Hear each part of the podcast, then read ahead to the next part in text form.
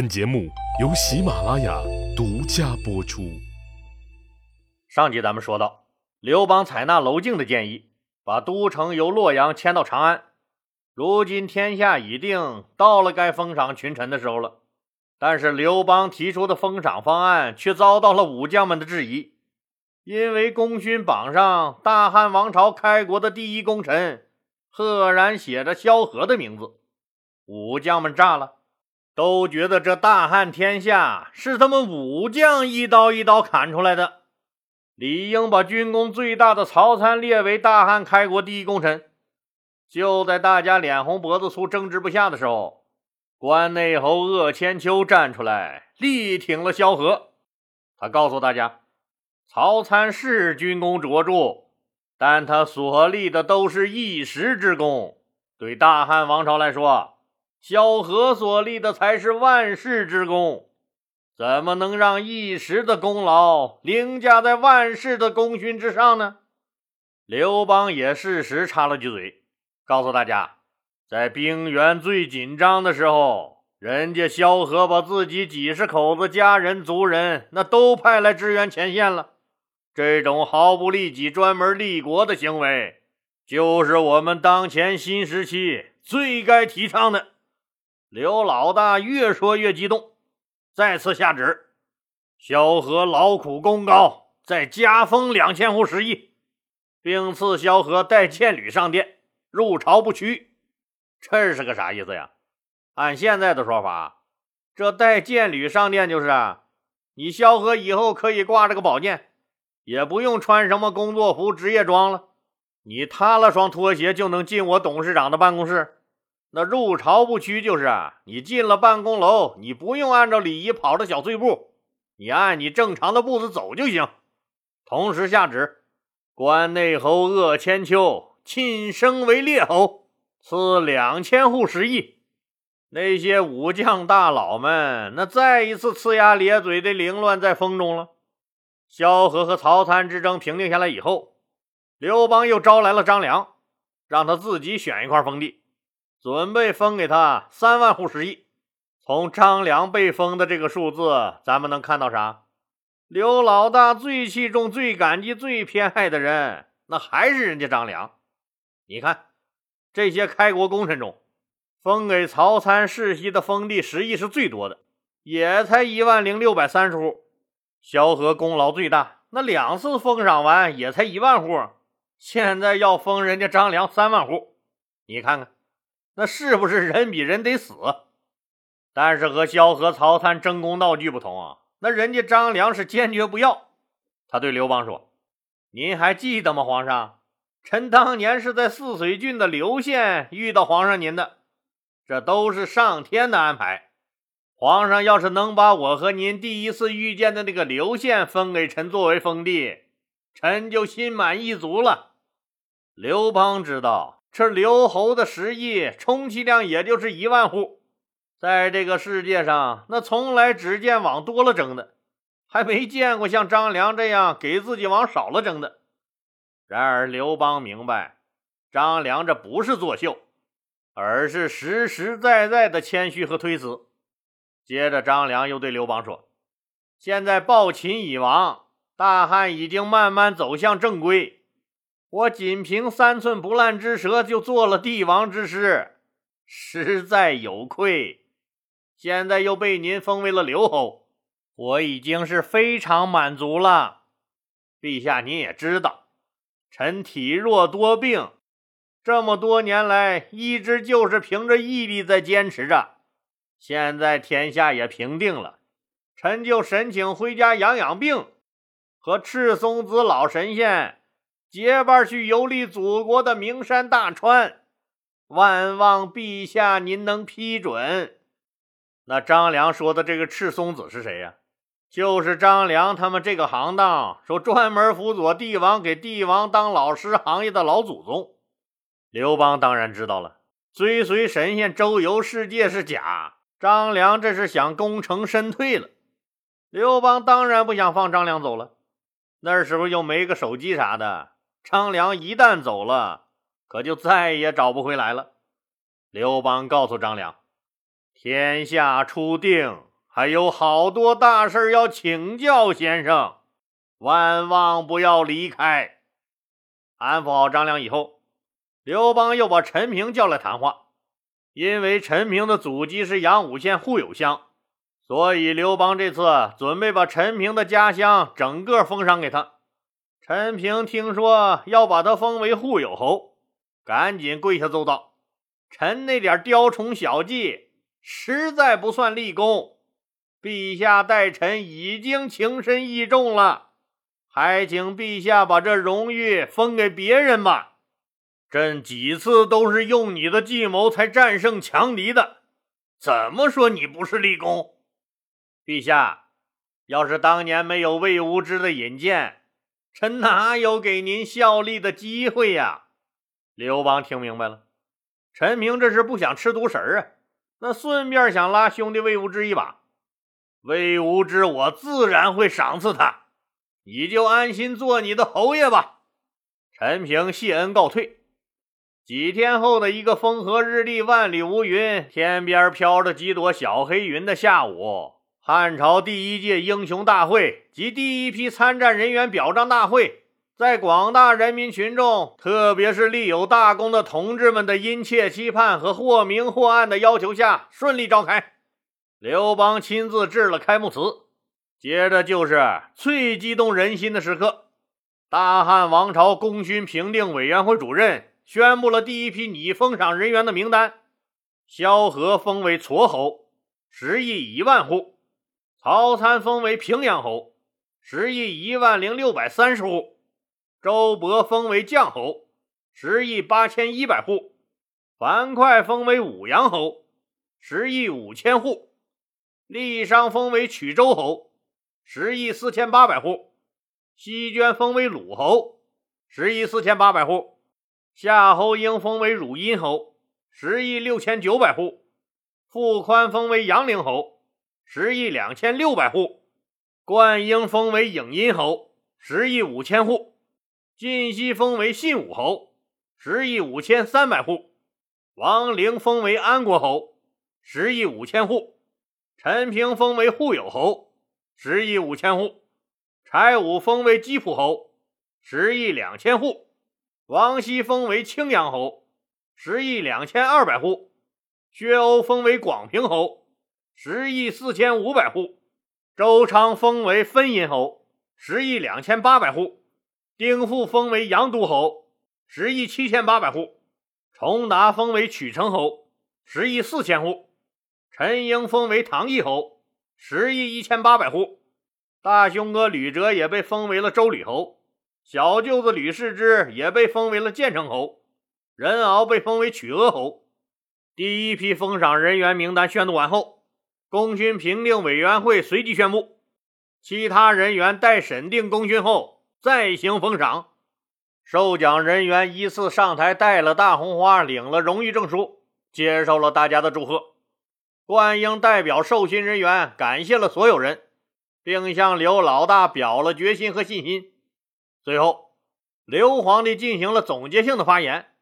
首先，他对本次受勋人员表示了祝贺，告诫获得荣誉的同志们要戒骄戒躁，不负祖国和人民的更高期望。在革命取得胜利的今天，在你们已经功成名就时，尤其要警惕和克服现在流行的一种叫暴发户综合症的病。放弃暴发户思想，还是要脚踏实地、踏踏实实的工作。你们虽然取得了一些成绩，这是祖国和人民培养的结果，绝不能做新时期的四狗干部。底下坐在前排的那些老帅们窃窃私语：“领导刚才说啥干部？我我听着好像说是是什么？”狗干部，四四四只狗。刘邦接下来给他们解释了什么是新时期我们要坚决抵制的四狗干部，那就是对待上级像哈巴狗，对待下级像狼狗，对待利益像疯狗，对待女性像公狗。下一步，我们马上开展整风运动，重点就是整治四狗干部。大家要引以为戒。立国之初，我们领导干部更要增强政治敏锐性和政治鉴别力。新的起点，新的征程，需要我们全体人民共同去努力拼搏。一代人终将老去，但总有人正年轻。奔勇吧，后生们！大会在热烈的掌声中胜利闭幕。经过这次封赏以后，人心渐渐安定下来，大汉王朝基本算是定了型了，开始在小康之路上撒丫子狂奔。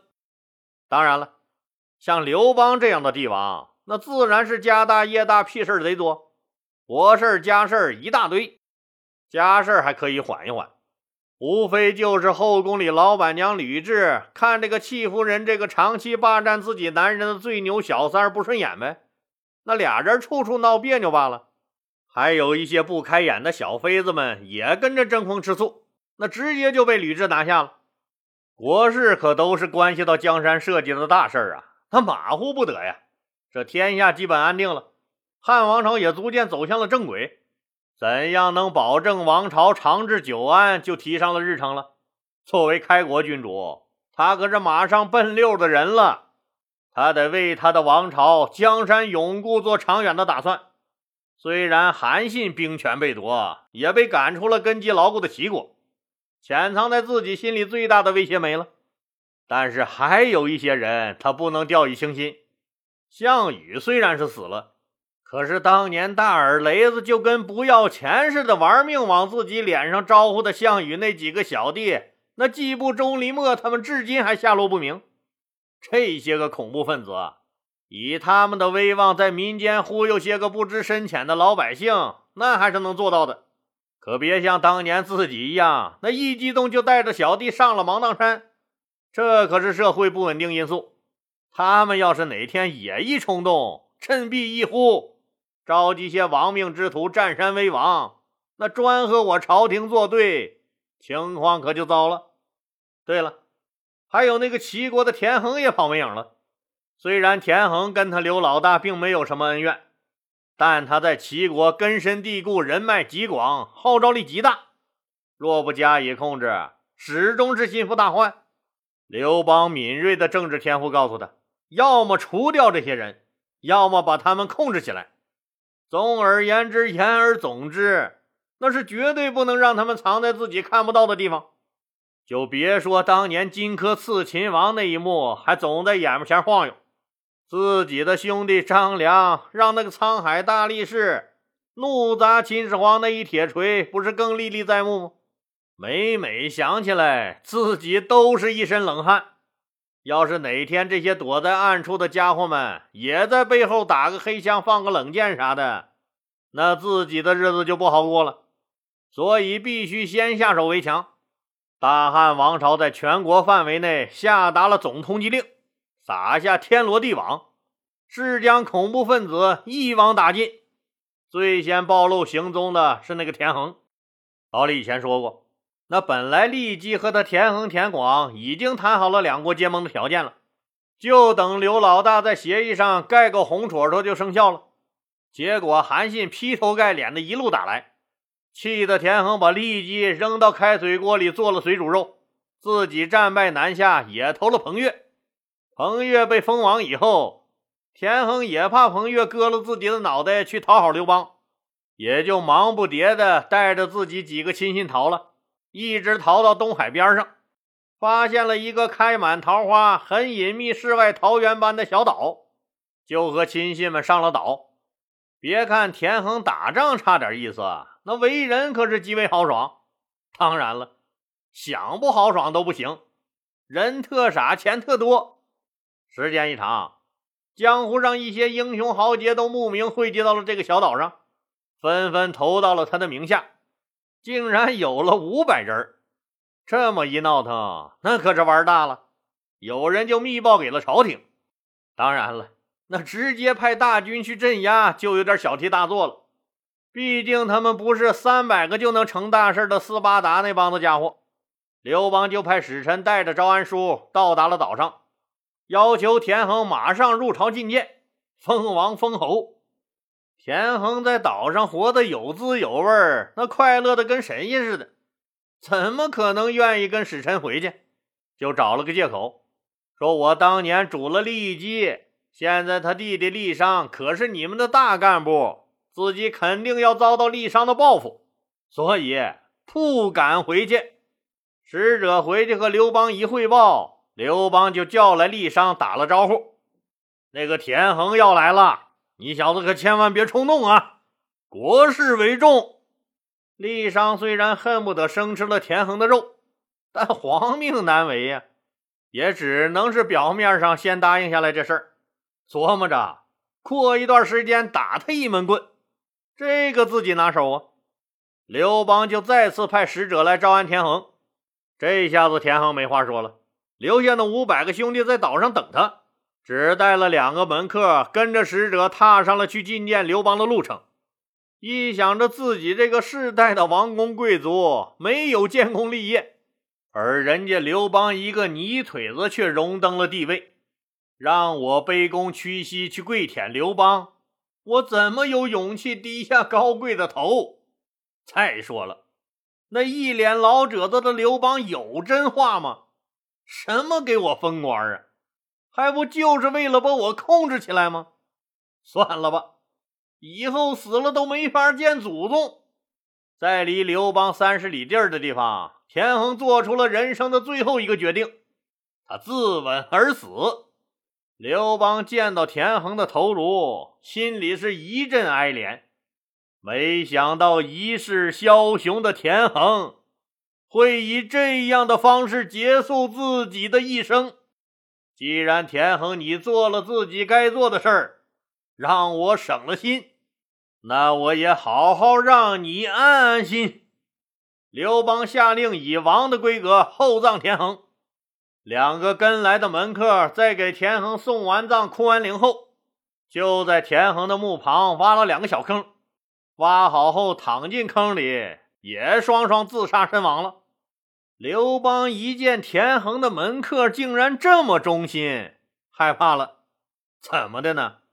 岛上还有五百个人呢，看这意思呀，这些人可都是敢玩命的，必须遣散或除掉。于是那个使者又上了一次桃花岛，对留在岛上的人说：“田横已经被我们老大封为王了。”现在召你们去报效朝廷，咱们麻溜的赶快走，就将田横的这五百门客骗到了长安。这些人一到长安，就听说了田横已死的消息。这五百人在磅礴的大雨中去田横的坟前大哭了一场后，没有一个人选择离开，他们都纷纷拔出佩剑，在田横墓前集体自杀了。他们很渺小。